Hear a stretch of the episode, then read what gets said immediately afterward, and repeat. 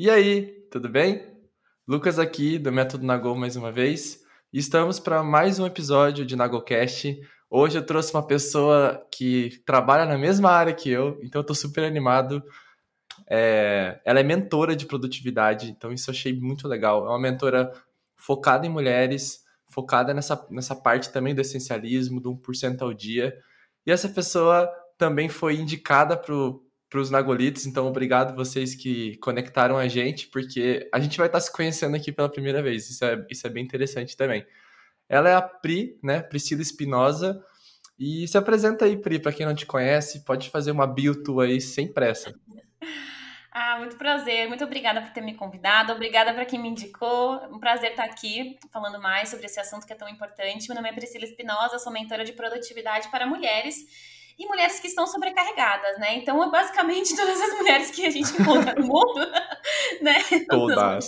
Todas. Até aquelas que não acham que estão sobrecarregadas, elas estão, né? Então, é basicamente o meu trabalho é trazer leveza para um mundo tão focado em alta performance, em, em ultrapassar muito os seus limites, um mundo que está beirando um burnout. E eu vejo muito isso nas mulheres e o quanto elas se sentem pressionadas a alcançar esses níveis de perfeccionismo, de perfeição, de alta performance, de dar conta de tudo, né? Então, o meu trabalho é trazer leveza, trazer uma outra visão que dá para dar conta, mas não de tudo, daquilo que elas priorizam. Então, essa, essa é a minha missão. Que massa. Quanto tempo você tá fazendo isso? Oh, o novembro vai fazer dois anos, né, basicamente. Um dois ano anos. e oito meses. É, um ano e oito meses. Que eu falo de fato sobre isso, que eu faço isso, né? Que eu vivo isso faz muitos anos já. Sim. Pô, você começou quando? Em mês, Eu comecei assim? em fevereiro de 2020. Ah, tá brincando. Eu também. Pô, a gente começou junto, velho. Que é, doido. Eu comecei dia 25 de fevereiro de 2020, comecei o método Nagol. Que legal, eu comecei acho que no comecinho de fevereiro, mas sabe quando você começa, tipo assim, ai ah, meu Deus, o que, que eu tô fazendo aqui? Começa meio sem estar tá entendendo muita coisa. Aquela festa sem amigos, né? Isso! Tipo, não parece isso. Depois você arruma uma turminha lá no Instagram, é. você vai arrumando tua turminha, mas até se arrumar, você fica meio sozinha ali, tipo. Você fala, meu, eu tô postando conteúdo aqui, será que alguém tá entendendo o que eu tô falando? Eu tô sendo uma alienígena, né? Aí daqui a pouco o negócio vai indo, vai indo. As, as pessoas vão botando fé e você fala assim, nossa, realmente faz sentido, não era só pra mim, né? Aí as pessoas uhum. vão validando o seu método, aí você fala, não, é isso mesmo, então. É... Mas é bem bacana.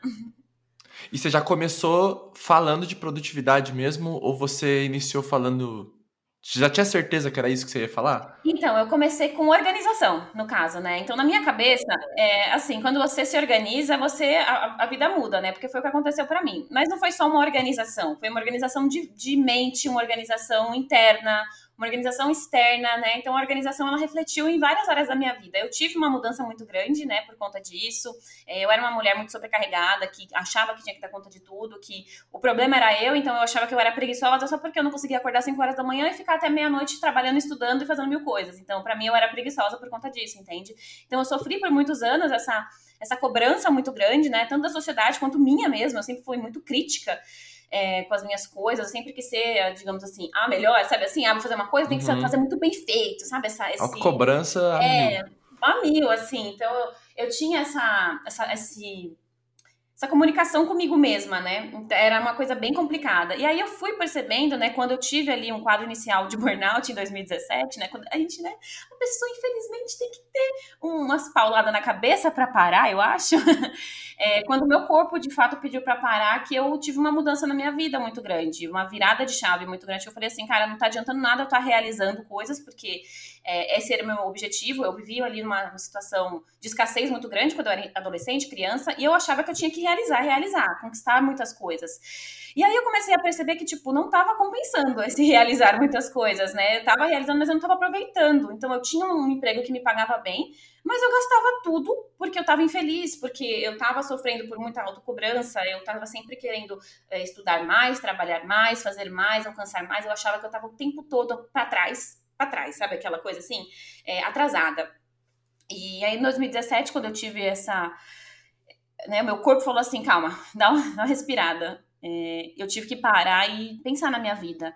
E aí, quando eu parei e pensei na minha vida, eu falei: não, não é isso que eu quero, não é isso que eu quero para mim. E, e aí, eu de fato mudei. tudo na minha vida. Comecei a parar de me negligenciar, que era uma coisa que eu fazia muito, e eu vejo muitas das minhas mentoradas fazendo, se negligenciando por conta de trabalho, por conta de família, por conta de até mesmo amigos, né? Então, parei de falar tanto sim, comecei a falar mais não.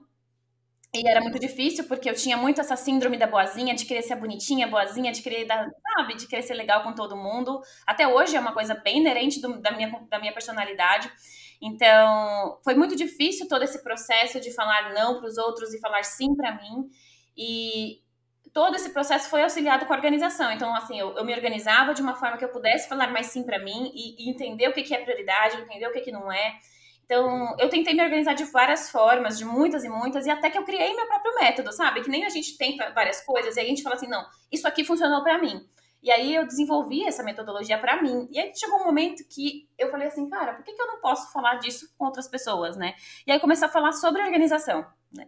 Aí falava sobre organização de casa, de tudo, organização de tudo. Só que eu comecei nesse sem muito propósito, sabe? Sem muito. Só comecei. Eu acho que é, é uma coisa até mesmo que eu ensino para elas. A gente se conhece, a gente aprende e entende o que, que a gente quer no movimento. Então eu me movimentei. Eu fiz o Instagram, comecei a postar, comecei a fazer conteúdo.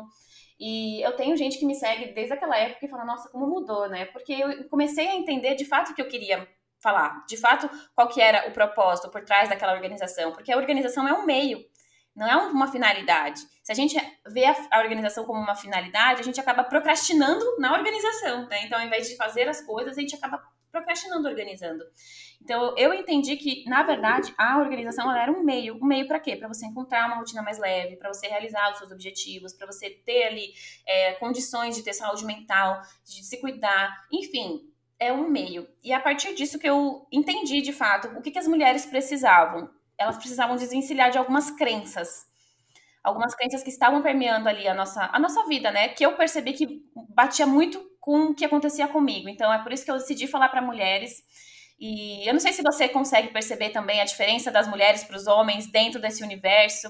E se você tem alguma coisa para comentar também, mas eu vejo muito, sabe? É muito, muito nítido assim. E tanto, tanto nos meus estudos também que eu consigo é, perceber a diferença da pressão até mesmo, por dar conta de tudo, por ser bem sucedida no, na carreira, mas também a casa tem que estar impecável e o shape sempre em ordem e o cabelo maravilhoso e os filhos bem educados, então essa pressão é muito grande, né? Você, você consegue enxergar isso também?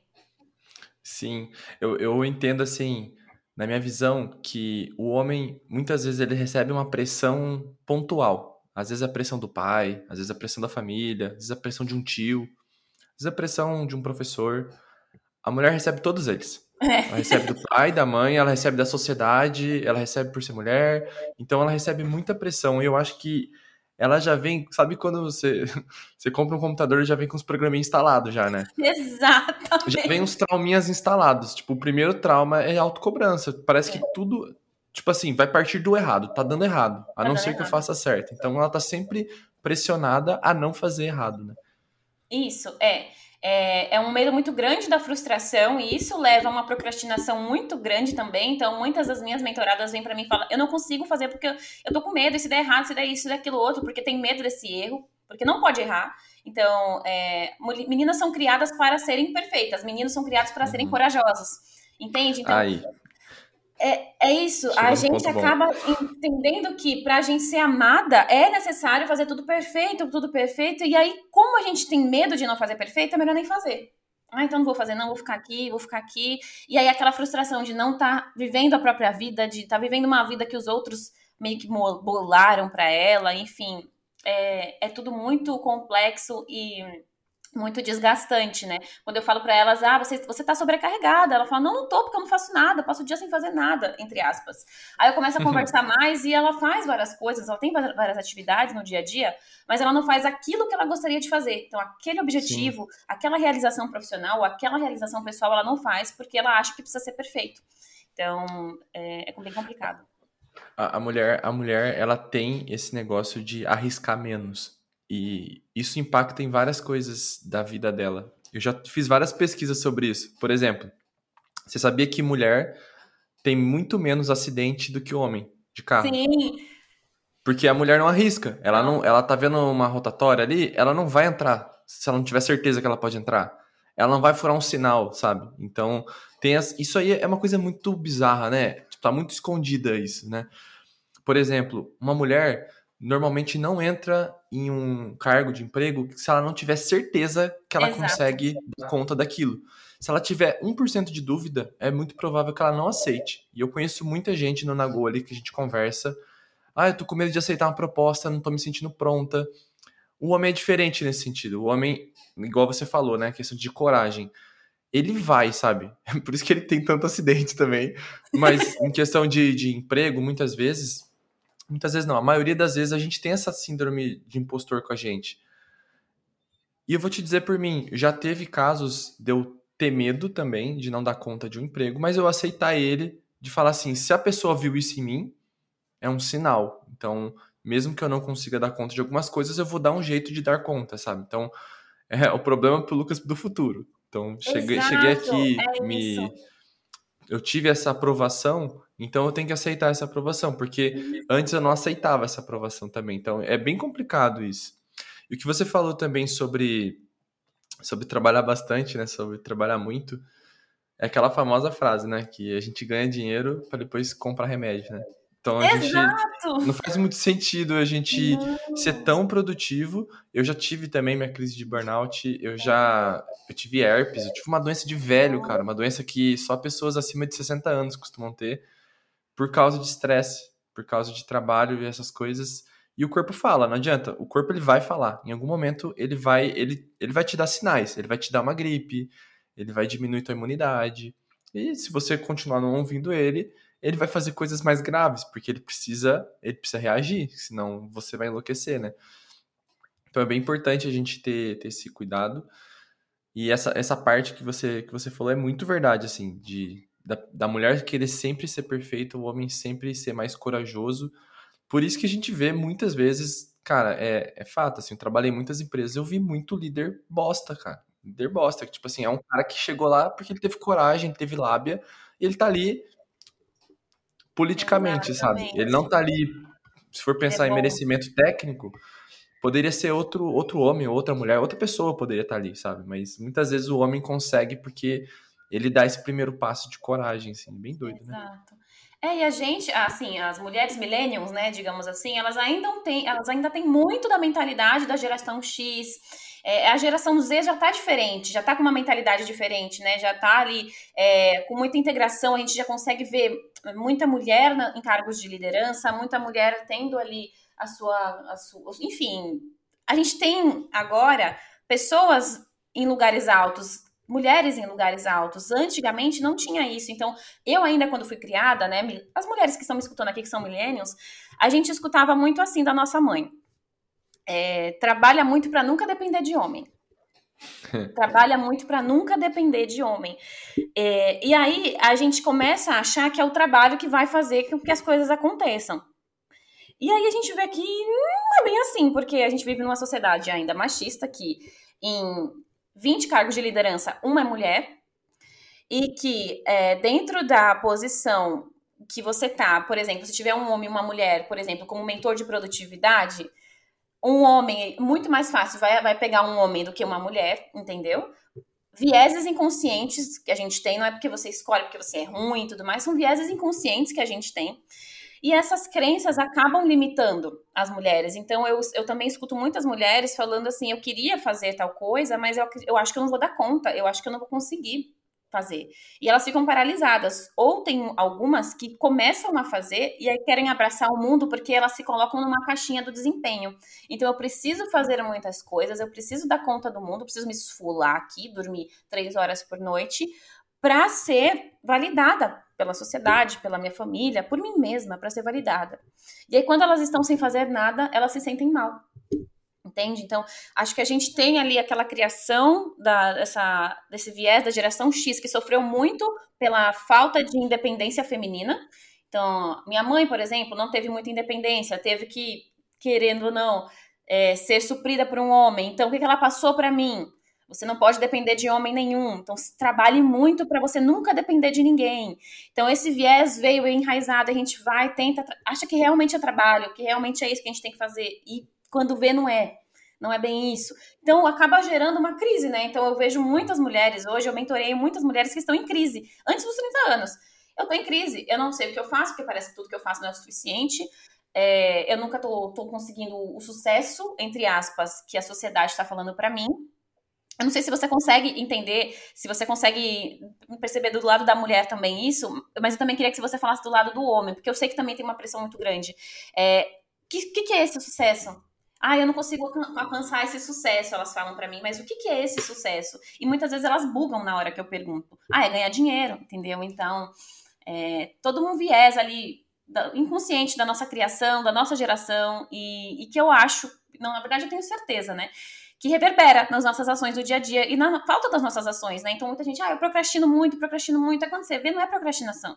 Aí você olha, você vai, você vai a fundo, ela tem um puta de um perfeccionismo ali atrelado, ou ela é muito insegura, ou é tudo junto ao mesmo tempo, sabe? Então, ou é falta de rede de apoio, então ela não tá procrastinando, ela simplesmente não tem como encaixar mais uma coisa ali, porque ela não tem uma rede de apoio para auxiliar. É, eu, eu queria que você também falasse da parte do homem, assim, é, em relação a isso, porque eu sei que tem uma cobrança em relação a ganhar dinheiro para o homem. Ainda tem uma, uma relação aí do homem tem que prover, o homem tem que ganhar dinheiro, tem que ganhar muito dinheiro, né? Então, ainda tem essa, essa questão, e eu também vejo, né, até mesmo no meu próprio marido, que tem muito essa cobrança de trabalhar muito. Então, ele não fala não, eu falo o tempo todo para ele, amor, pelo amor de Deus, você tem que colocar limites no trabalho, e ele não coloca, ele acha impossível, não tem como, porque eu sou o provedor, né, de, na cabeça dele, ele acha isso. E eu queria também que a gente pudesse falar sobre os homens nesse papo, porque uma coisa vai complementando a outra. É, eu acho que dentro dessa sociedade a gente precisa também entender por que, que a mulher está tão sobrecarregada de um lado e o homem também se, sobrecarrega, se sobrecarrega de outro, né?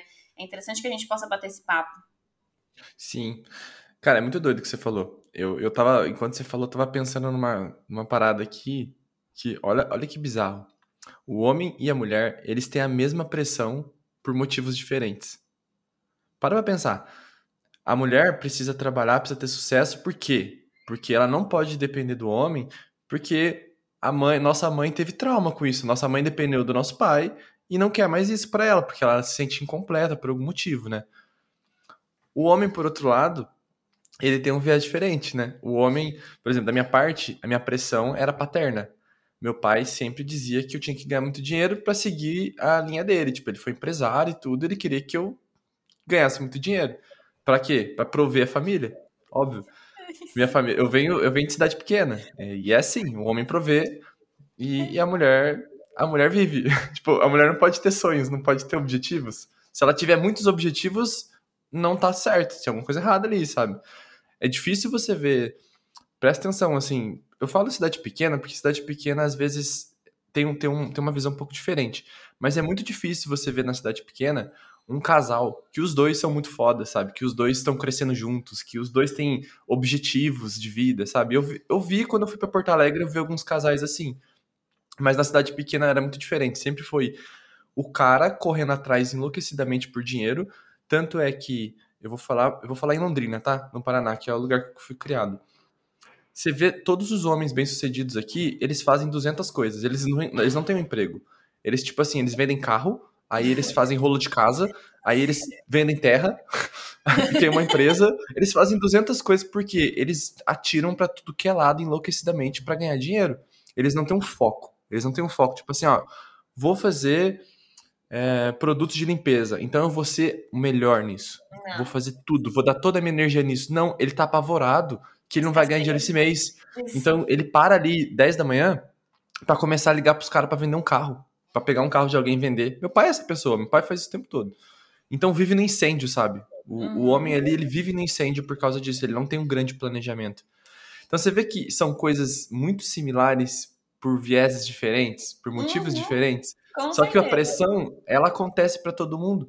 E por isso que eu sempre falo no Nagol, no Nagol eu não, eu não foco em homem ou mulher, porque até porque, assim, 86% do público é mulher, só pra você ter noção.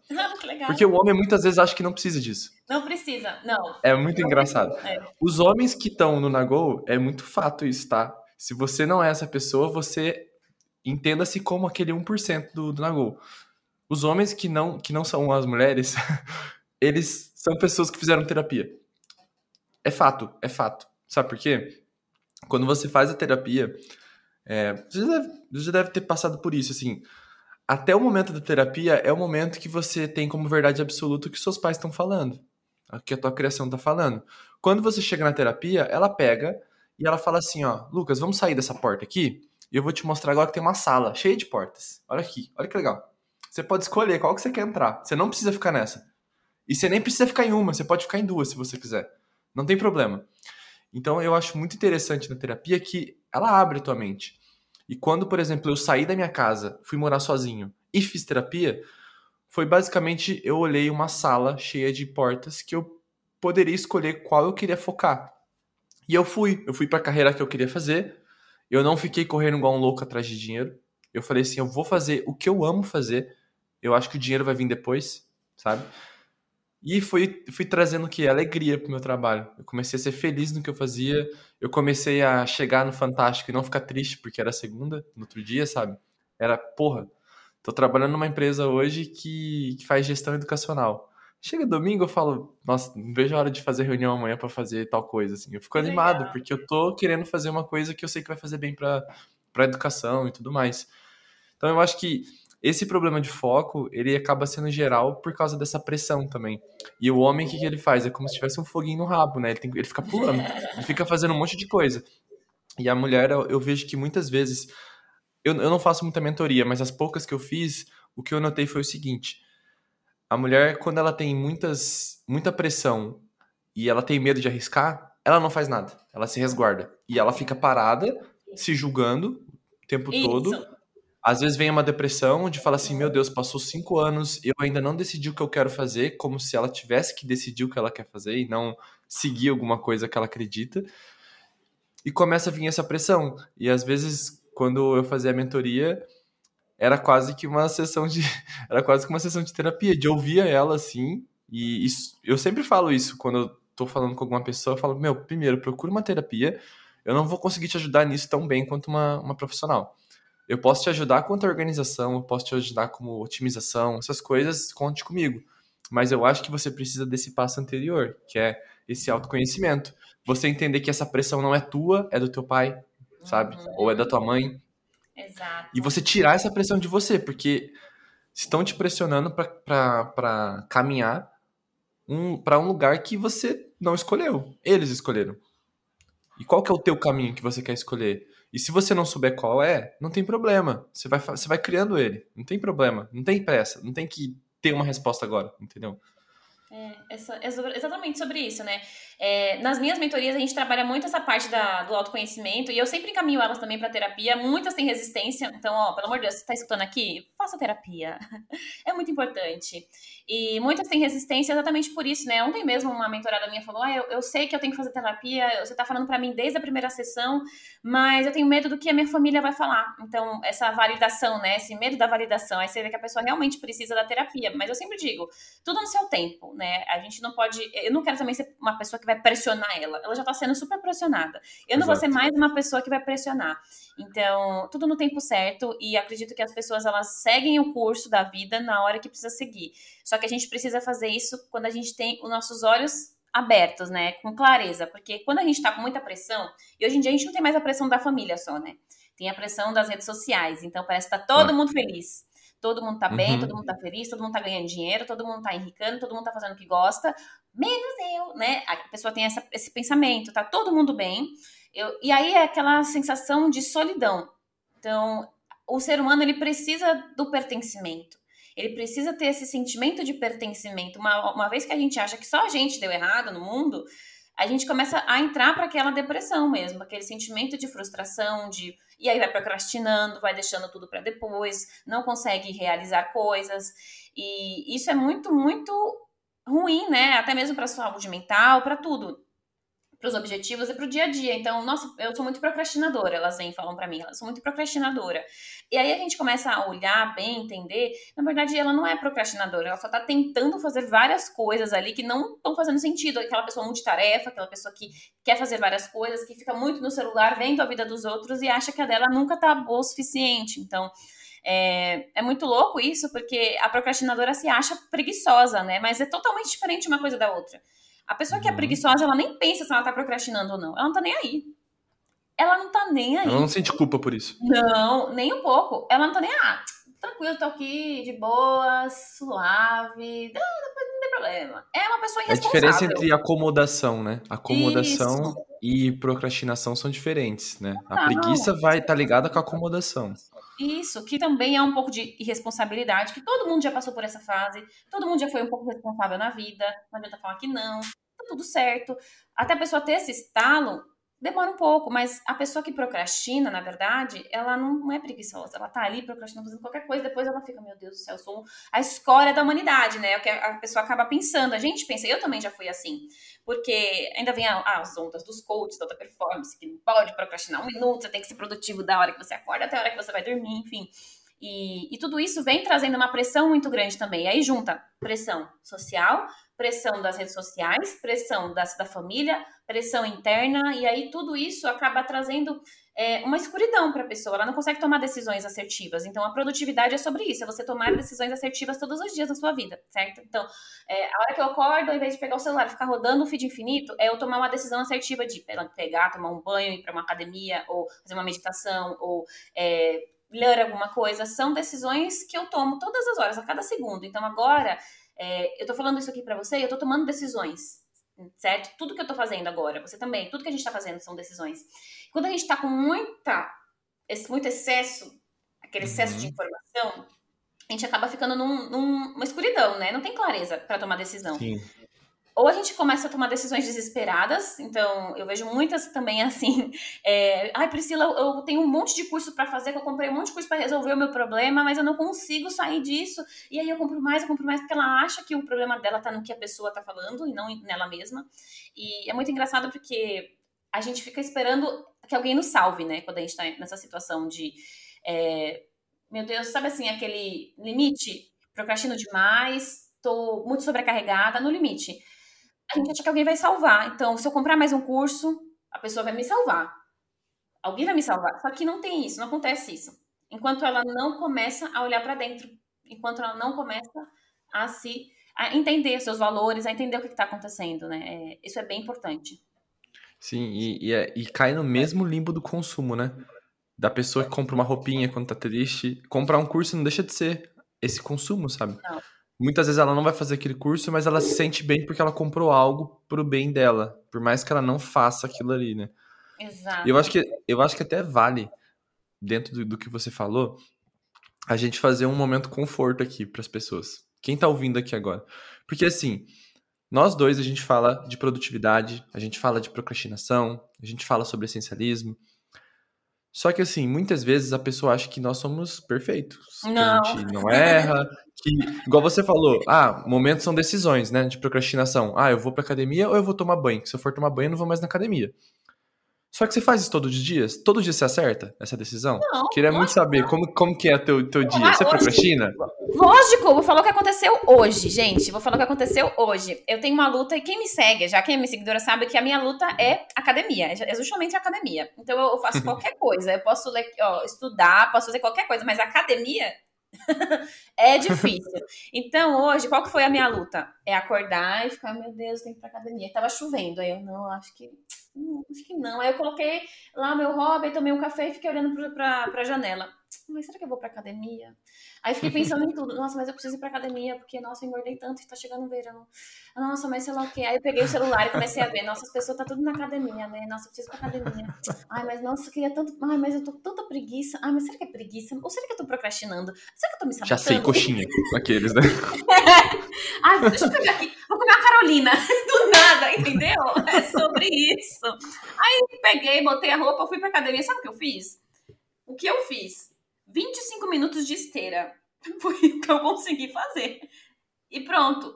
E subi e fiquei, cara, eu precisava melhorar no treino, realmente. Aí fiquei, aí fiquei no celular assim, ó, pré-treino para dar um bust para ir pra academia, no Google. Boa. Entendeu? Essa é a vida da gente. Não, a gente sempre acerta? Não, não é isso. É, quando tá doendo muito, quando tá incomodando muito, a gente busca, busca uma solução. Acho que é isso, né? Buscar uma solução sempre. Então, a, é, e às vezes até dá uma segurada nessas soluções, né? Muitas vezes eu falo, mano, eu tô. eu tô viajando, né? Não, calma, não preciso querer solucionar tudo, resolver tudo no mundo. Tá tudo bem se um probleminha ou outro acontecer, não preciso ser perfeito o tempo todo.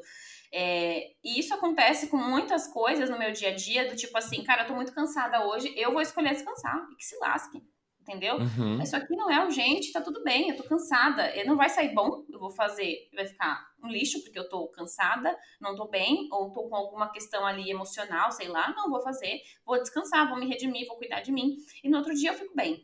Então, são essas decisões que muitas vezes a gente tem que lutar contra a nossa autossabotagem, que é praticamente diária, né? Cada um tem a sua uhum. autossabotagem. Então, é, você pode estar me, estar me escutando aqui e falar, nossa, sério? Academia, imagina, academia para mim eu amo. E aí você pode ter uma outra sabotagem com, com leitura, ou com estudo, ou com trabalho. Não sei qual é a sua autossabotagem. A minha é essa. E é com comida também, então eu sempre tive isso. O que, que a gente pode fazer no nosso dia a dia para poder diminuir isso e aceitar que a gente não é perfeito e aceitar que tá tudo bem se a gente errar se a gente tomar decisões não tão boas assim, porque todo mundo é dessa forma. Até mesmo aquela pessoa que você olha, nossa, meu Deus do céu, cara, esse cara aqui, nossa, esse cara, não é possível, esse cara é uma máquina. Pode ter certeza que ele não tá mostrando alguma coisa. E a gente não mostra é um tudo mesmo. É eu não mostro tudo no, no, Instagram, não vou mostrar, porque, eu, né, pelo amor de Deus, senão eu não vou viver. Se eu ficar uhum. mostrando tudo no Instagram. Então, ah, as, as meninas pedem muito, né? Mostra mais da sua rotina. Eu falo, gente, se eu ficar toda hora com o celular, eu não vou viver.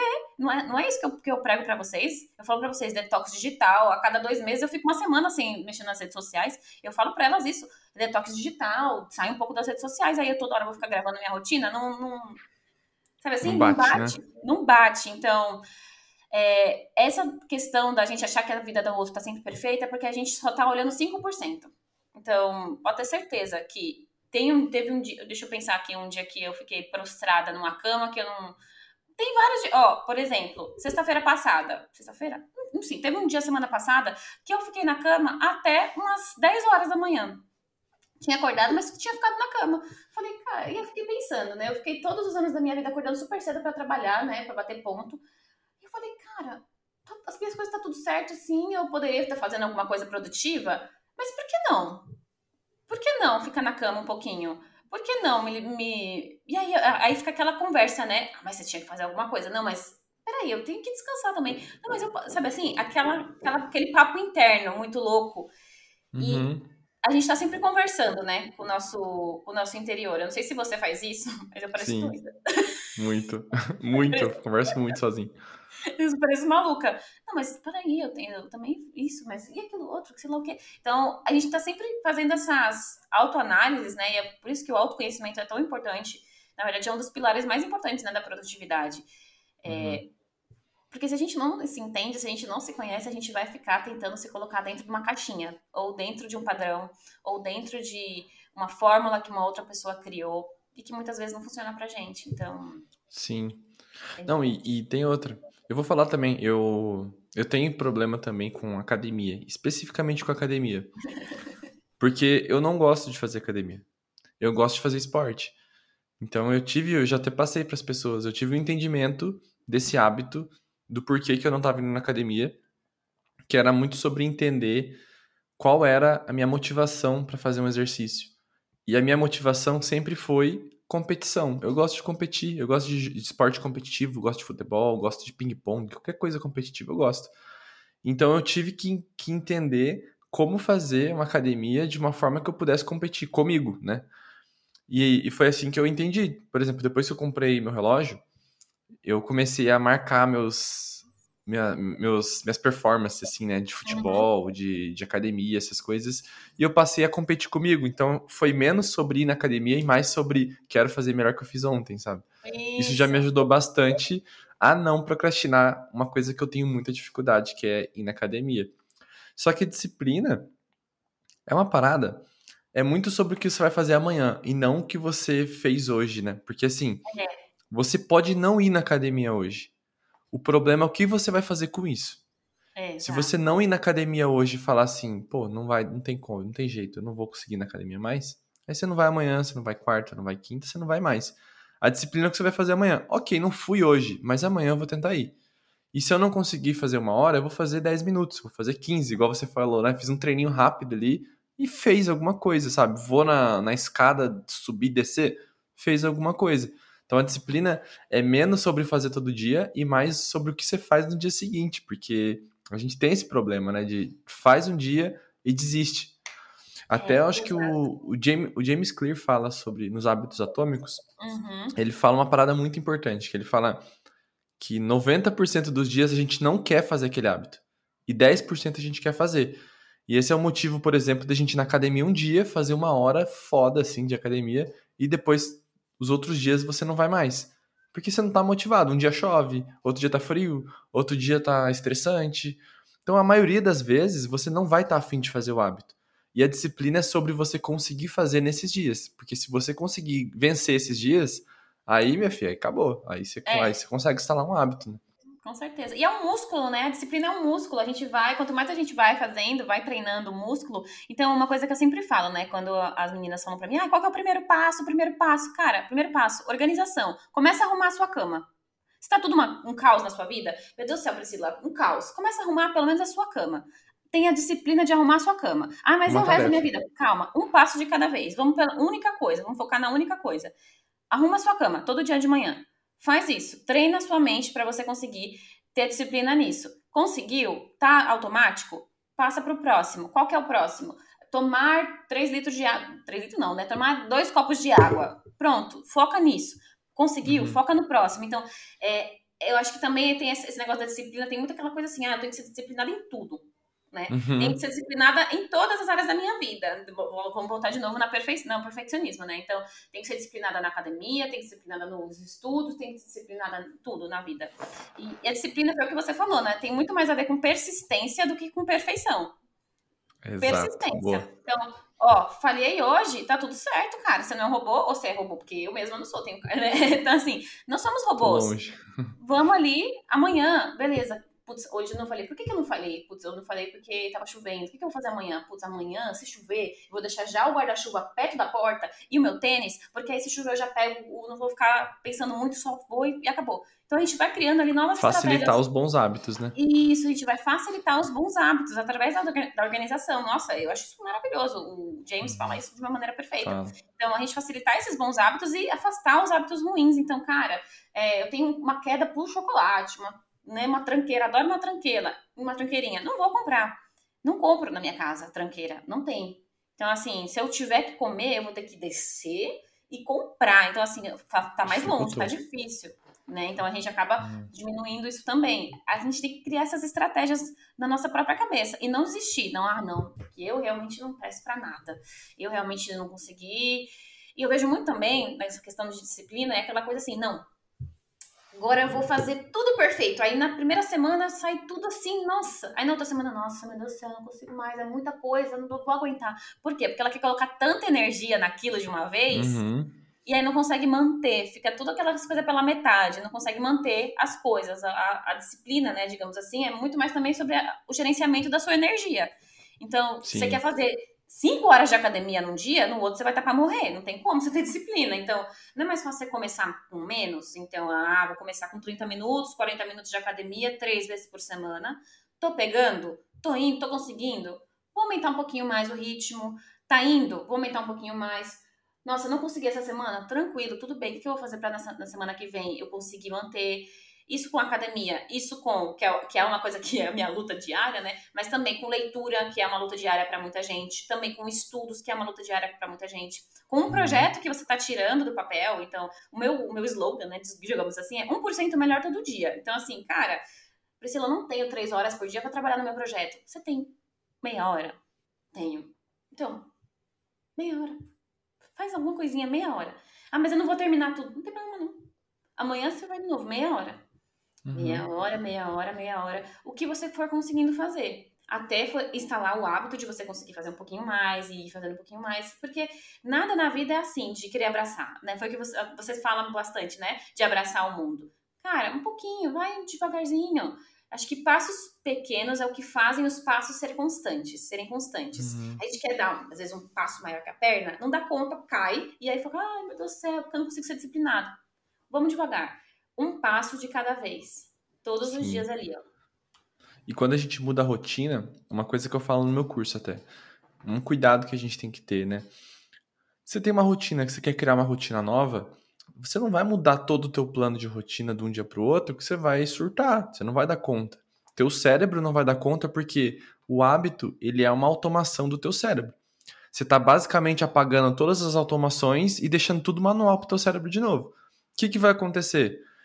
Eu vou, vou, dar um exemplo técnico agora, né? Tem uma paradinha no navegador que chama cache, né? Cache, uhum. cache, cache. O que, que é o cache? O cache nada mais é que ele faz assim, ó. Você abre um site uma vez, ele vai guardar as principais informações desse site. E quando você abrir de novo, ele vai abrir mais rápido. Por quê? Porque ele tem aquelas informações guardadas.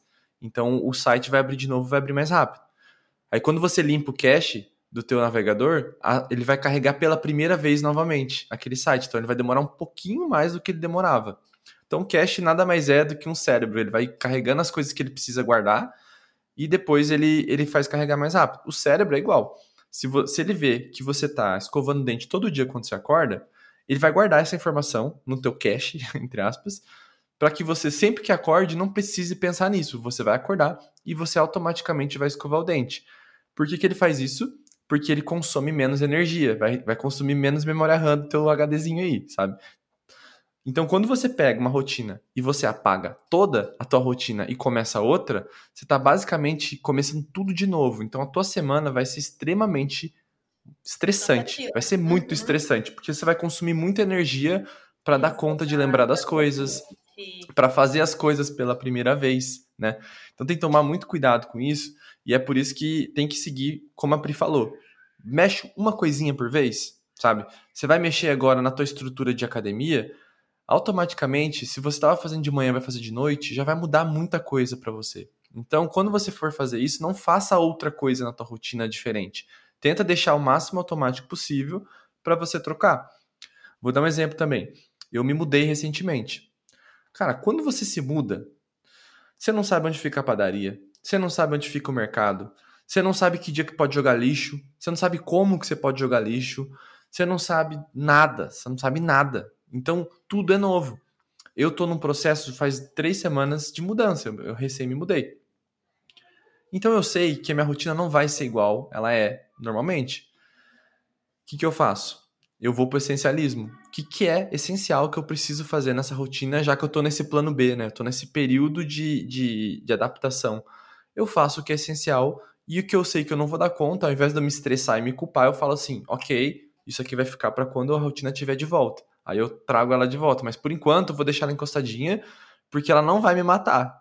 Por exemplo, essa semana eu não dei aula no YouTube. Eu não vou morrer se eu não der aula no YouTube, porque eu tenho 35 aulas lá, que eu dou semanalmente. Então eu tô numa semana atípica. Para que que eu vou me matar se eu tenho um monte de coisa para fazer e se eu colocar aquilo ali eu posso até dar conta. Mas é aquele estresse de burnout que, que eu posso ter mais para frente. Então, deixa ali, sabe? Semana que vem eu dou, ninguém vai morrer, ninguém vai me cobrar mais uma aula uma semana se eu tô dando aula toda semana de graça. Então, relaxa ali, deixa ali, aquilo ali não é essencial agora, aquilo ali pode ser feito semana que vem. E assim você vai organizando a tua nova rotina até você encaixar ela. Não, perfeito, muito bom. É, eu vejo muito isso, né? É, ai, nossa, Priscila, não tô seguindo nada, né? Quando a gente monta a rotina juntas, não tô seguindo nada. Aí eu, calma, pera. Respira fundo, a gente faz duas semanas que você tá testando, é normal e tudo mais, calma, fique em paz. Por que, que não tá saindo? Ai, não tá saindo a leitura. É só isso a leitura. É só a leitura que não tá saindo. Entende? Aí ela, nada tá saindo. Tá tudo errado. Tudo uma merda. Tá tudo uma merda. Eu não presto pra isso. aí aí já se coloca tão pra baixo que a pessoa nem. Ah, não, deixa pra lá, não, não sirvo pra isso, não vou fazer mais. E aí volta para aquela zona de conforto, né? Aquela zona. Não, não chamo nem de conforto, né? Se chama uma zona de cocô, porque você fica ali, você fica triste. Zona de cocô, eu acho. Você triste, que, gente, não é confortável. Quem foi que falou que isso é confortável? Pelo amor de Deus, a zona de conforto é zero confortável. É horrível você estar ali na zona de conforto. E aí você fica ali, deprimido, que você tá fazendo aquilo. E aí, daqui a pouco, quando você é, consegue fazer um pouquinho e consegue fazer mais um pouquinho, você vai se sentindo mais autoconfiante. Então, nossa, consegui fazer isso, legal, você se sente mais autoconfiante. Automaticamente, você vai gerando ali neurotransmissores, endorfina, serotonina. Isso vai te dando mais autoconfiança para você no outro dia querer fazer diferente, querer fazer melhor. E aí no outro dia também. É, é, isso, gente. Tudo conectado. Confia na gente. A gente estudou bastante, a gente sabe do que está falando. Não tenta fazer tudo de uma vez. Vamos por partes. Foca na única coisa. Eu sempre falo, gente, foca na única coisa. Qual é a única coisa nesse momento? Qual é a sua prioridade nesse momento? Nossa, Priscila, eu tô com uma saúde bem debilitada. Então, a sua prioridade é cuidar da sua saúde. Ah, mas meu trabalho tem que ser, tem que ser tirar aqueles projetos do papel. Calma, calma. Para o futuro. Para sua eu do futuro. Agora, nesse momento, a sua prioridade é cuidar da sua saúde, certo? Então, aqueles projetos muito bacanas, maravilhosos, lindos que você tem na cabeça, você anota, você deixa ali, anotado para o futuro.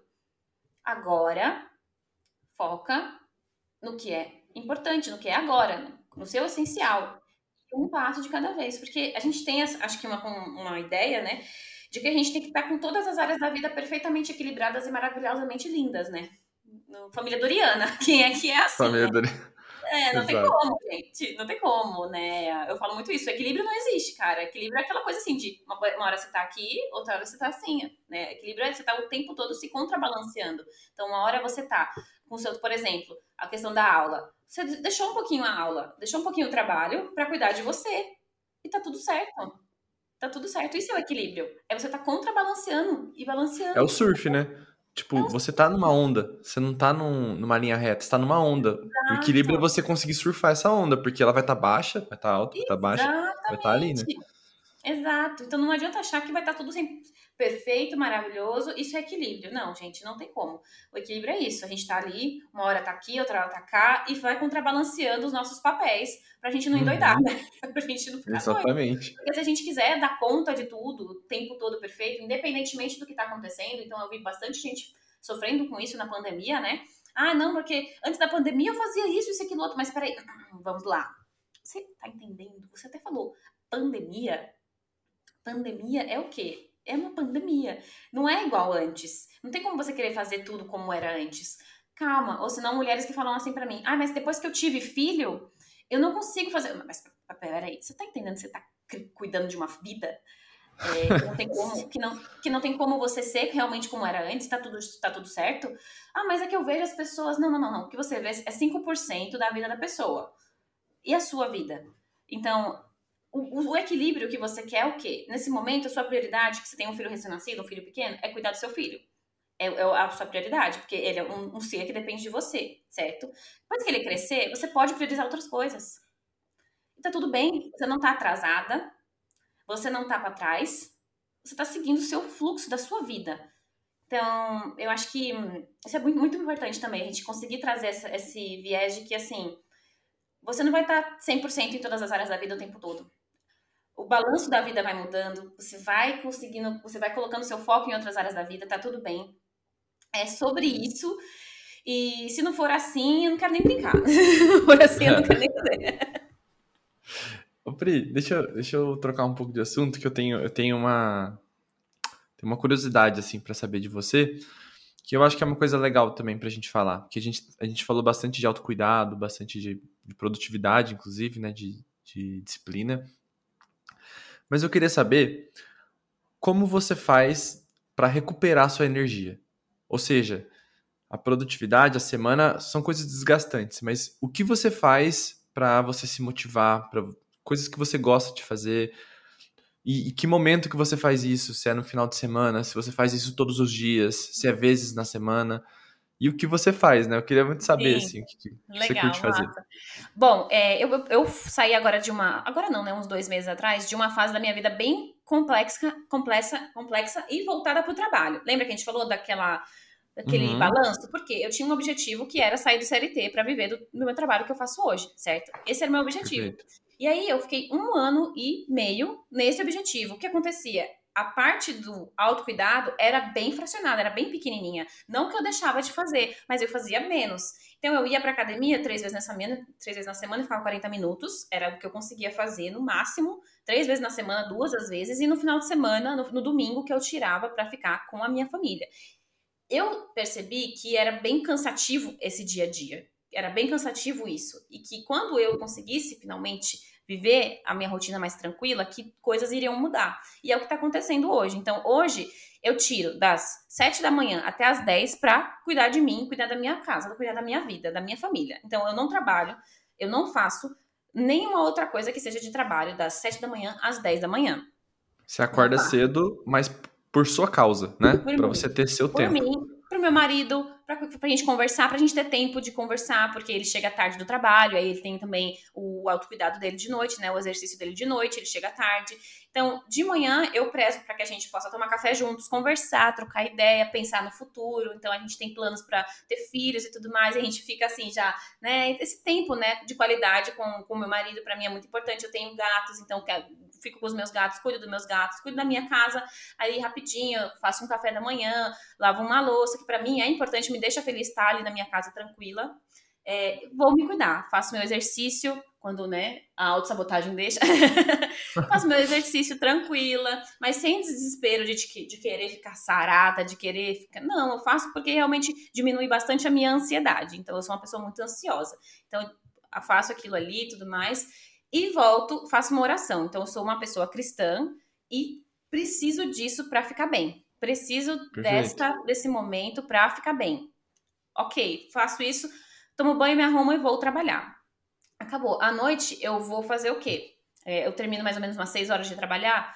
À noite eu faço as coisas da casa. Então, né, tô, tô em casa, sou dona de casa também. É um dos meus papéis. Então, eu limpo a casa, é, faço comida, cuido de alguma coisa da casa e depois à noite eu faço né? Assisto uma série, assisto um filme, ou às vezes faço nada, fico lá no feed infinito, fico de boas, ou às vezes pego um livro para ler.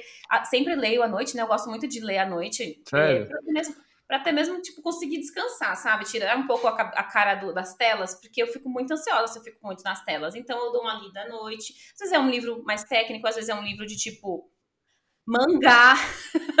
Uhum. eu gosto. Muito bom, cara. Muito mangá. Nossa, muito bom o mangá. Então, às vezes, eu tô lendo ali alguma coisa mais técnica e falo, ah, cansei disso. Tô lendo mangá. E é muito legal quando a gente lê coisas, quando a gente vê coisas diferentes do nosso dia a dia, porque a gente tem.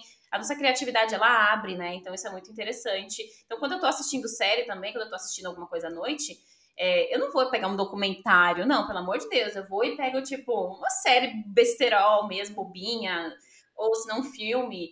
E para realmente parecia a minha cabeça. No final de semana, eu também não trabalho mais, graças a Deus, porque antigamente eu trabalhava bastante. Então eu fico com a minha família. Meu marido, ele surfa, então às vezes eu vou pra, com ele no, na praia, né, pra ele surfar. A gente não mora na praia, a gente mora em São Paulo. Vocês moram onde? Ah, ia falar. É, a gente mora em São Paulo, mas ele gosta muito de surfar. E todo final de semana ele quer bater ponto na praia. E aí, às vezes, é. eu vou com ele, às vezes eu não vou, porque eu tô sem coragem de acordar 4 horas da manhã pra ir pra praia. então, depende. Aí eu fico em casa, cuido da minha casa, vou ver minha família, minha mãe, meus irmãos é, igreja, cuidado espiritual. Então, eu tenho muito essa, essa primícia dos quatro pilares, né? Cuidado emocional, então, terapia toda semana. É, cuidado físico, me alimentar de acordo ali. Vou falar que eu sou perfeita, que eu como bem todo dia. Não, gente, eu como mal às vezes, sim, tá? E mais do que eu gostaria. Mas uma alimentação que, ok, que não seja tão baseada ali em fast food, em tranqueira, em abrir pacote, mas em, em frutas, em, enfim, né? É, físico, é, espiritual, que é a minha, a minha crença e tudo mais, e mental. Então, além do, da terapia, eu também sempre faço algumas práticas de journaling, escrever o que eu tô pensando, o que eu tô sentindo. Isso para mim é bastante importante, é, me conhecer mais, entender sobre mim, por que, que eu tô passando por isso, por que, que eu tô tão cansada. Então, eu sempre faço isso, né? Quando eu tive uma semana muito desgastante, eu faço uma revisão semanal. E aí eu penso, cara, por que, que essa semana foi tão desgastante? E aí eu começo a entender por que, que foi tão desgastante. Nossa, foi desgastante porque essa demanda aqui me afetou muito. E tá tirando muito da minha energia. Será que não vale a pena delegar essa demanda? E é exatamente essa questão que eu tô passando agora, né? Eu tô numa fase que é, eu quero delegar algumas tarefas e eu tenho sentido que isso tem tirado muito da minha energia, que isso tem me cansado muito. Só que eu só consigo entender isso através desse autoconhecimento, através de parar. Muitas vezes a gente acha que a gente tem que estar tá produzindo o tempo todo, né? que tem que ser produtivo o tempo todo, que tem que fazer coisas produtivas o tempo inteiro e muito, na verdade, não. Muito, na verdade, você vai precisar, e é muito recomendado até, né, que você pare e analise o que está acontecendo no cenário, para você sair um pouco da roda do hamster. Aquela roda do hamster é aquela coisa que você corre, corre, corre e não vai para lugar nenhum. Então, cara, tô super cansada, exaurida. O que será que aconteceu essa semana que eu tô assim? Nossa, essa semana aconteceu, foi um imprevisto, ou foi uma coisa que tem acontecido com frequência, que eu preciso lidar, coisas pequenas, né, no nosso dia a dia, que às vezes a gente não lida e fica, nossa, como isso me cansa. E todas essas coisas eu começo a pensar e eu vejo quanto faz bem para minha saúde mental poder parar e analisar isso de semanalmente ou mensalmente, enfim, conforme for a necessidade da pessoa, porque senão vira uma bola de neve, né? Vira uma bola de neve aí que entra o burnout, se a gente não se cuida, se a gente acaba deixando em segundo plano. Então, eu passei por muitos anos isso, né, de me deixar em segundo plano, e hoje eu me priorizo. Hoje eu sou a minha prioridade. Não vou dizer um, porque a minha, a minha crença, né, para mim, eu sou, assim, cristã e Deus para mim é primeiro, mas eu sou logo em seguida. Então, a minha família é em terceiro. Quando eu tiver filhos, talvez mude, eu não sei como é que vai ser. Não quero pensar nisso agora. Vai ser um problema para eu do futuro. E uhum. Né, a gente tem que pensar assim, né? Porque senão a gente acaba entrando nesse loop de, de ansiedade, de ai, não, mas é que agora você não tem filho. Tá, tudo bem, não tenho mesmo. Quando eu tiver, eu penso nisso. Quando tiver, eu penso, exato. É, exatamente. Quando for diferente, eu faço, eu penso diferente, tá tudo certo. É, eu acho que é basicamente isso que eu faço no dia a dia. Eu tento, eu faço aula de canto também, então, para sair Nossa. um pouco do, do, do, do, dia a dia, mas é, eu, sou, eu sou uma pessoa que por muitos anos eu negligenciei hobbies, eu negligenciei é, coisas fora de. Entende? De ser produtiva, entre aspas. Então é por isso que eu falo com tanta convicção, porque eu passei muitos anos só querendo estudar coisas técnicas, querendo ler livros de autoajuda, livros de desenvolvimento pessoal, profissional, é, trabalho. Então, eu negligenciei muitos anos me cuidar em hobbies e eu vi, eu vi quanto aquilo era idiota da minha parte, porque eu produzia menos, eu era menos produtiva. Exato. Por incrível que pareça. Então, era, eu não conseguia ter tanta criatividade para criar, para desenvolver novos projetos, para fazer acontecer e, e eu ficava ali muito. Eu gastava muita energia para fazer pouca coisa. Coisa que hoje eu consigo fazer muito mais rápido, com menos energia, porque eu tenho isso. Eu tenho esse espaço é, aberto na minha agenda para mim para fazer coisas aleatórias. E eu quero fazer mais coisas aleatórias ainda. Eu tô pensando. Aqui a gente tem que ir aos poucos, né? Que a gente falou. Acabei de. A, a, aula de canto, tô na terceira aula de canto. Então, ó, vamos aos poucos. Quando eu estiver assim, legal na, hora de, na aula de canto. Se sente confortável, né? Isso, coloca uma aula de piano se estiver fazendo sentido e tudo mais. Porque toda vez, antes da aula de canto, gente, eu tenho vontade de furar. e ficar no trabalho, porque a aula de canto é 5 horas. Aí, não, não, não vou deixar e vou trabalhar, entendeu? Por quê? Horário perigoso. Perigosíssimo. Minha mulher só pode ser horário, Deus que me defenda, entendeu? É complicado. a gente tá sempre fazendo esse. Acho que esse jogo, né, Lucas? Não sei se você sofre disso também, Sim. se você passa por isso também. Esse jogo de tipo assim, não, para. Não vai adiantar você ficar aqui mais. Para e vai viver a vida, para e vai fazer qualquer outra coisa, porque não vai adiantar. Isso aqui é, é não é produtivo continuar. Eu gostei, eu gostei bastante do, da, tua, da, tua, da tua rotina, porque ela vem muito de encontro com uma, uma parada que eu gosto de falar. Eu adoro dar exemplo idiota para coisa importante, né? Mas tipo, você tem um tempo para você no início do dia e no final do dia, basicamente, né? Em algum momento é. do final do dia você tem um tempo teu. E eu brinco muito que nossa energia, eu comparo sempre com a energia de um celular, sabe? E é como se você colocasse o celular para carregar de manhã. Aí você tem um dia que vai desgastar um pouco a bateria. Aí de noite você põe mais um pouquinho para carregar, vai dormir, vai deixar carregando e vai ter aquele dia inteiro. Olha só que doido, né? Você tem a noite, você dorme, você acorda carregando tua bateria, basicamente. E depois é. você consome ela de novo. Se a gente não tivesse esses momentos de plugar ali na, no carregador, a gente vai ter o que a gente tava, que você estava falando, né? Você teve princípios de burnout, por quê? Porque estava só consumindo e carregando pouco. Só, aí se põe para dormir, carrega o celular um pouquinho. Pô, mal vai carregar, você já vai acordar gastando de novo, sabe? Então, isso é muito importante. Eu gosto muito dessa, eu gosto muito dessa, dessa estrutura de rotina também. Hoje eu tenho feito muito parecido com você.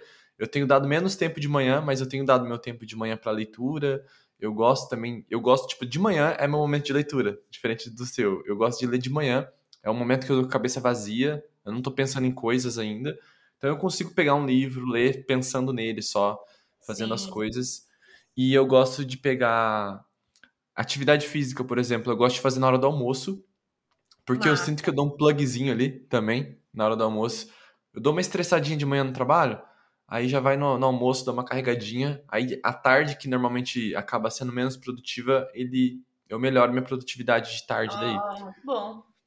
E de noite é o meu tempo, assim. É um tempo que ou eu vou jogar bola, ou eu vou jogar videogame, ou eu assisto jogo, eu adoro assistir jogo de qualquer esporte, assim. Eu faço exatamente. Eu não, é um momento que eu realmente não gosto de planejar. Eu faço o que tiver ali, a não ser que eu tenha é. compromisso, que nem futebol é um compromisso que eu tenho, que eu amo. Fora isso, eu gosto de não ter compromisso para não também. ter que ficar olhando é. na agenda, sabe? É um negócio que, que eu vou, vou, olhar pro teto agora? Vou olhar pro teto. É, então. vou olhar pro é teto. É, nossa, eu vou adoro, gente. É, nossa, é muito legal a gente estar tá falando disso, porque às vezes o pessoal pensa que a gente tem todos os horários da nossa vida planejados, programados, né? E eu tenho um marido que é totalmente desprogramado, né? Ele é totalmente desprogramado. Então, no final de semana, eu não posso programar nada, porque não tem como. Se eu programar qualquer coisa, ele vai vir com qualquer outra coisa e vai desprogramar Maravilha. o meu programação. Isso é ótimo para você, né? É, não, é maravilhoso. Então, assim, a gente já consegue entender para quem tá me escutando aqui, para quem é esposa também, para quem tem marido, para quem tem filhos, é normal. Quando a gente fala de produtividade, a gente não só gerencia o nosso tempo, a gente gerencia as pessoas também. Então, vão acontecer momentos que as pessoas ao nosso redor vão interferir ali no nosso planejamento e tudo é conversado, tudo é alinhado. E hoje em dia eu já consigo aceitar de tipo assim, meu, ele é assim, e para mim tá tudo bem, às vezes até bom. Que bom que ele é assim, né? Porque senão ia bom, ser uma chata de galocha que ia querer planejar todos os dias da minha vida e não ia, sabe assim, ter flexibilidade, leveza, porque é muito da minha personalidade ser assim. Então, que bom que ele, que ele é dessa forma, porque dá um, um balanço, né? Dá uma equilibrada nessa, nessa relação. E, e no final de semana eu também não tenho planejado só, só a igreja, que é de praxe, e dar ali mercado, aquelas coisas que não tem como, né? Ficar sem fazer, porque senão a gente não come. Mas de programação ali, de fazer coisas mesmo, é, ah, vamos fazer isso, vamos pra praia, vamos pra aquilo outro, vamos fazer tal coisa natural, no fluxo da vida e Sim. a gente não precisa planejar tudo que vai fazer. Acho que o planejamento ele é essencial para quê? Para que a gente possa ter previsibilidade das coisas e não surtar. Eu gosto muito disso, de usar o planejamento para isso, para a gente poder ter previsibilidade de, ó, quero fazer alguma coisa acontecer e não fazer tipo de qualquer tá, tá, tá, naquele desespero, ah, tá, tá, tá, tá, me enrolei, que deu ruim, porque não planejou. No planejamento não, a gente faz para ter previsibilidade, para fazer as coisas com tranquilidade, sem desespero, realizar os nossos objetivos é, com tranquilidade, com previsibilidade e entendendo o que, que dá, dá para fazer ou não dá. Mas tudo na vida, ah, vou planejar a hora que, sei lá, eu vou passar manteiga no pão. Calma, cara. Não precisa de tanto, né? Não é todos os horários da sua vida. E eu vejo muita gente pecando nisso, né? No microgerenciamento. Cada segundo do dia, tá, tá, tá, tá, tá, cada coisinha. E aí, não, quando não bate, não, quando não consegue bater aquelas expectativas, fazer aquilo, não. Porque Tá você errado. perde a flexibilidade, né, da tua organização. Então, Acho que o planejamento, então. quando você pega um calendário e põe tudo em horários, você perde totalmente teu tua flexibilidade. Se acontecer qualquer tipo de adversidade, você se lascou, você se frustrou depois no final do dia porque você não fez o que você gostaria de fazer. Isso que é foda, né? O, o lance que você falou do teu marido, eu tenho, eu tenho uma teoria boa para isso. É a teoria, teoria da caixinha de bombom. Que é assim, ó, você e teu marido, vocês gostam, os dois gostam de chocolate. Só que são gostos complementares. Não são os dois que vão comer o sensação. Um vai comer o sensação e o outro vai comer o bale, sabe? Então, vocês têm que ter gostos parecidos, mas eles têm que ser, eles têm que se complementar no final das contas, né? Então, essa tua parte de organização complementa dele, sabe? Que ele tem essa, entre aspas, desorganização, mas é uma coisa que é positiva para você, né? Então, as Total. coisas vão se ajudando no final das contas ali.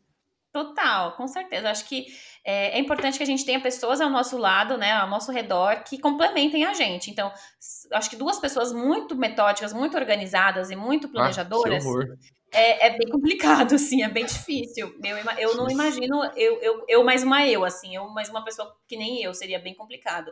Mas ele não, ele já é bem assim ele já faz e acontece, entendeu? Ele não planeja nada, mas ele é muito executor. Então, assim, tá, tá, tá, tá. Quando ele quer para o trabalho e tudo mais. Quando ele quer fazer, ele faz. Para coisas aleatórias, assim, por exemplo, vida, coisas da casa, ele é muito procrastinador. E eu já sei disso, já entendo isso, e a gente vai lidando com as pessoas. Porque, assim, tem muitas meninas que falam para mim: ah, porque a culpa é do meu marido, que meu marido é isso, meu marido é aquilo outro. Tá, mas Uh, e aí, você casou, né? O que, que você vai fazer? Você vai, é, sei lá, botar um Vai chorar ou vai fazer alguma Não coisa? pode, né? né? Não tem como. Então, conversa, né? Eu sempre aconselho muito a usar comunicação não violenta, porque é bem importante a gente poder expressar os nossos sentimentos para as pessoas ao nosso redor, né? Então, olha, é isso que você faz, tem me feito mal, é isso que. Essa cobrança que você faz para mim me faz mal, ou essa falta de, de auxílio, de rede de apoio sua dentro de casa me faz muito mal, porque eu não consigo ter tempo para mim. Ou eu acredito muito nisso, né? A gente precisa é, conversar, aprender a conversar com as pessoas ao nosso redor. Então a gente foi Sim. criado na base da gritaria, né? Na base da gritaria. Ah, não sei você, mas eu fui criada na base da gritaria. Ah, E a gente acha que tudo se resolve ou, ou evitando conflito ou na gritaria. Mas tem Sim. um outro lado, dá para resolver conversando, alinhando, mostrando a, a forma como você gostaria que, que fosse que acontecesse aquela situação, até de fato chegar num consenso, até chegar no equilíbrio. Então, eu tô casada aqui há dois anos, vai fazer dois anos é, no final do mês, e meu Deus do céu, no começo do casamento, ainda entrou em pandemia, eu falei assim: bom, eu acho que eu não sei não, viu? É, é assim mesmo que é casar, gente? Alguém pode me. Foi difícil, é complicado, porque são duas pessoas que tiveram criações diferentes no mesmo ambiente e a gente precisa aprender a lidar com as pessoas. Então, de- dentro do seu trabalho também, vai precisar aprender a lidar com as pessoas para você gerenciar melhor seu tempo, na sua casa, com sua família, enfim, é, isso é bastante importante para a gente não achar que tudo está sob nosso controle. Nem tudo está sob nosso controle. Tem coisas que vão sair do nosso controle e tá tudo certo. A gente consegue administrar a partir da, do gerenciamento das pessoas, né? Alinhando, conversando. Mas tem coisa que não tem como e aceita que dói menos, né? É, é verdade. Não, perfeito. Eu acho que eu acho que você resumiu tudo bem aí nessa, nessa parte de da gente da gente a gente tem que ter controle de algumas coisas, mas a gente tem que ter controle de que a gente não vai ter controle algumas vezes, né? Então, o máximo que a gente pode fazer é alinhamento de expectativas, que eu acho que isso que que ajuda no final das contas. E deixa eu te falar, a gente tá no finalzinho aqui agora. Eu queria que você desse seus recados finais, faça seu jabá, fica super à vontade de estar em casa aqui. E desde já, já quero te agradecer por essa conversa, que foi muito gostosa. Eu acho que a gente pode fazer mais, mais episódios para falar de outros assuntos com visões, com visões assim. Acho que foi bem legal esse tipo de debate assim. Até quero você que está ouvindo, dê sua opinião também, dá um feedback em algum lugar, seja no Instagram, no, no YouTube, se você estiver vendo, coloca nos comentários. Mas eu quero muito ter o feedback de vocês também. E obrigado, Pri, por favor, venha mais vezes.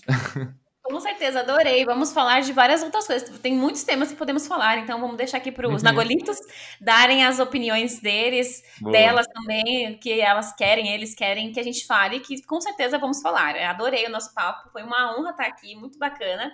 E assim, quero agradecer a quem está escutando, porque tempo é muito valioso, né? A gente trabalha com tempo, eu, eu digo que eu venho do tempo, né?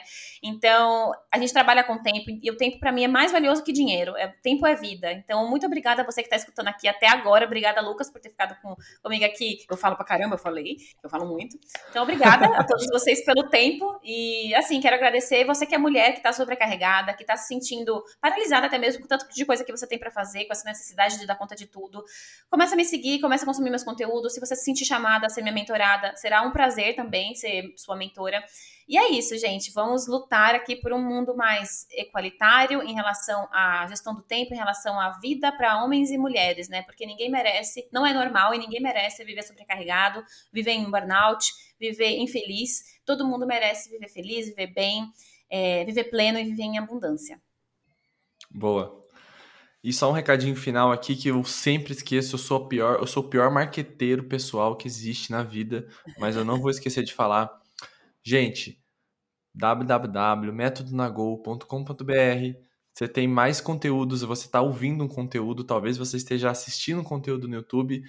Então tem canal no YouTube, tem o podcast, tem o Instagram, tem o LinkedIn, tem o que você quiser, sabe? Tem o curso, tem a newsletter se você gosta de, de receber e-mails também. Tem os Nagolitos, né, que eu sempre esqueço de falar também, que é uma maneira de você poder contribuir com o projeto com o valor que você quiser. Então, se você quiser contribuir com um real por mês, você pode contribuir. A ideia é muito mais sobre formiguinha, né? Aquele trabalho formiguinha de, pô, todo mundo dá um pouquinho, que não vai machucar ninguém. E o, e o Nagol consegue manter essa estrutura, porque eu pago pessoas para poder ajudar a fazer tudo isso aqui.